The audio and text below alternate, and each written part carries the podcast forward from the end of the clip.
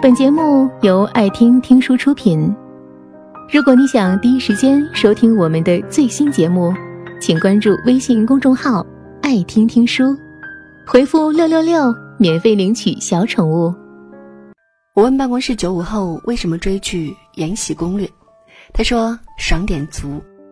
主角魏璎珞一点都不弱白甜，她的善良很有分寸，目标感极强，明白怎样一步一步达成自己的目的。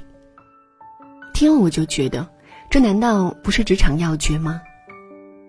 不到十集，魏璎珞已经通过各种手段收拾了秀女乌雅、宫女锦绣、方姑姑和宫女玲珑等，和以往宫斗剧进宫总是被虐不同，这个节奏基本上是两集十多一个人。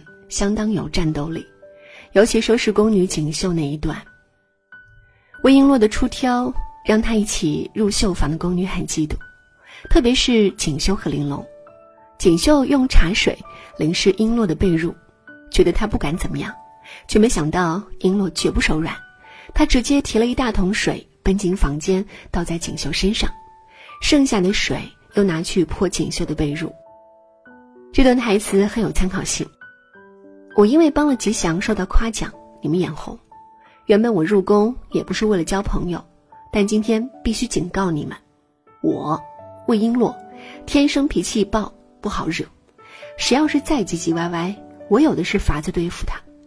你们以为管事的姑姑那么有时间给你们分辨是非？这间屋子如果出了事，所有人一起被赶走。在锦绣已经服软之后。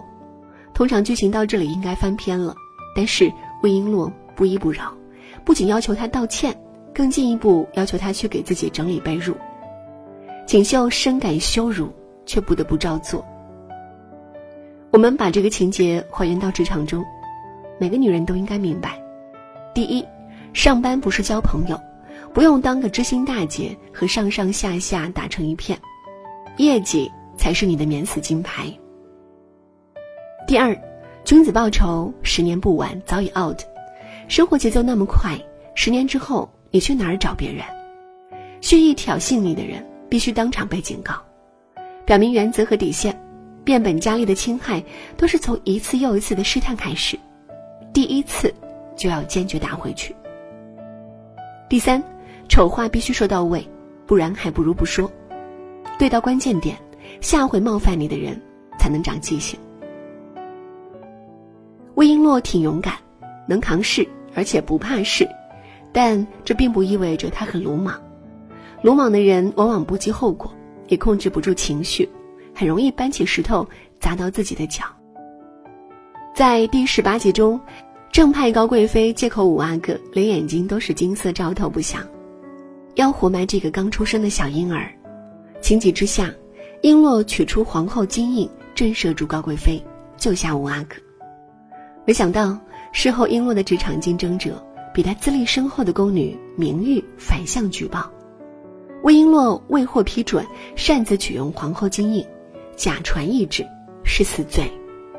这时，璎珞让人拿出她当时手持的所谓皇后金印，大家才发现，那只是一方砚台装在了金银盒子里，震慑高贵妃。机灵的女人，即便情况危急，也能考虑周全。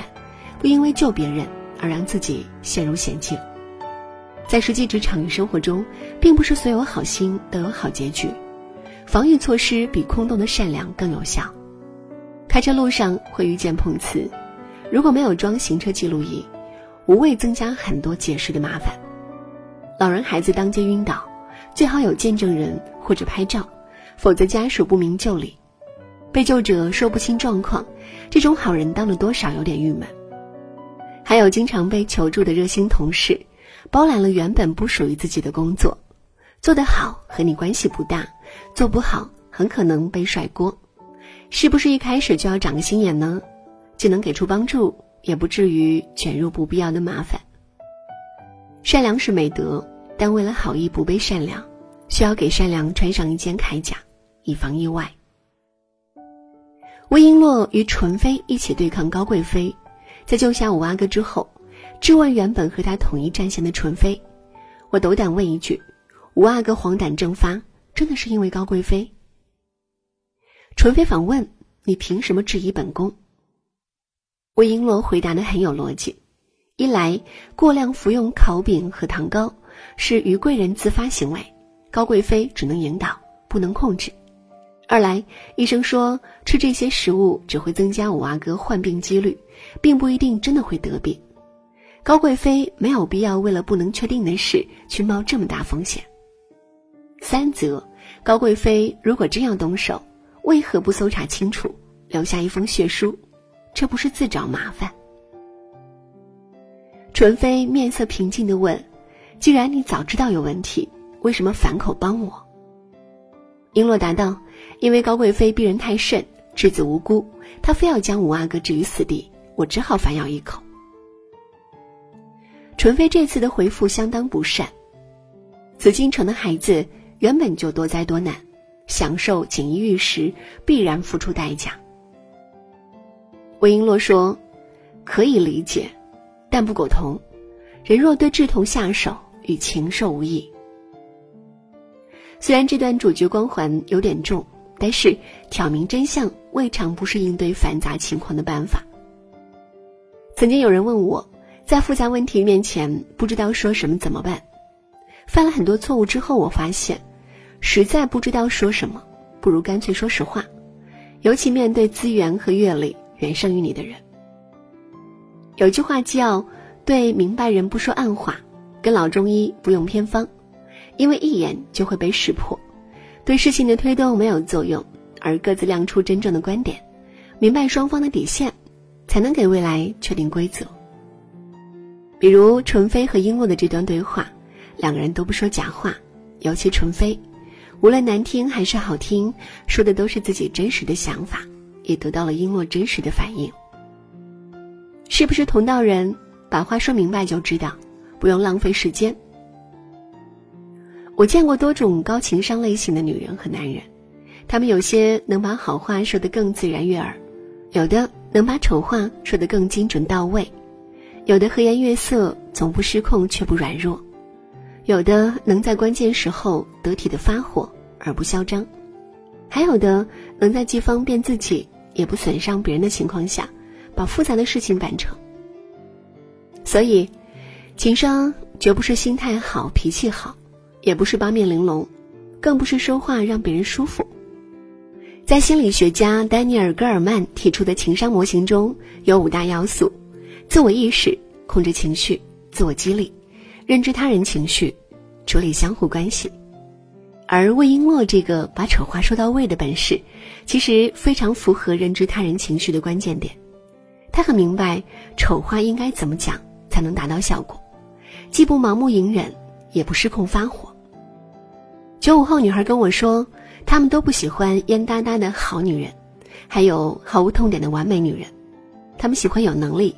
有心力，有魄力，遇到事情不纠结、不畏惧、不退缩，去给自己争取最大的空间的姑娘。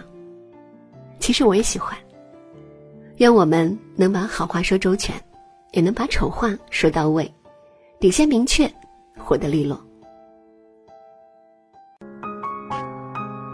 本节目到此就结束了，感谢各位的收听和陪伴，更多精彩内容。请关注微信公众号“爱听听书”，回复“六六六”免费领取小宠物。也欢迎你收听今晚的其他栏目。我们明晚见，晚安。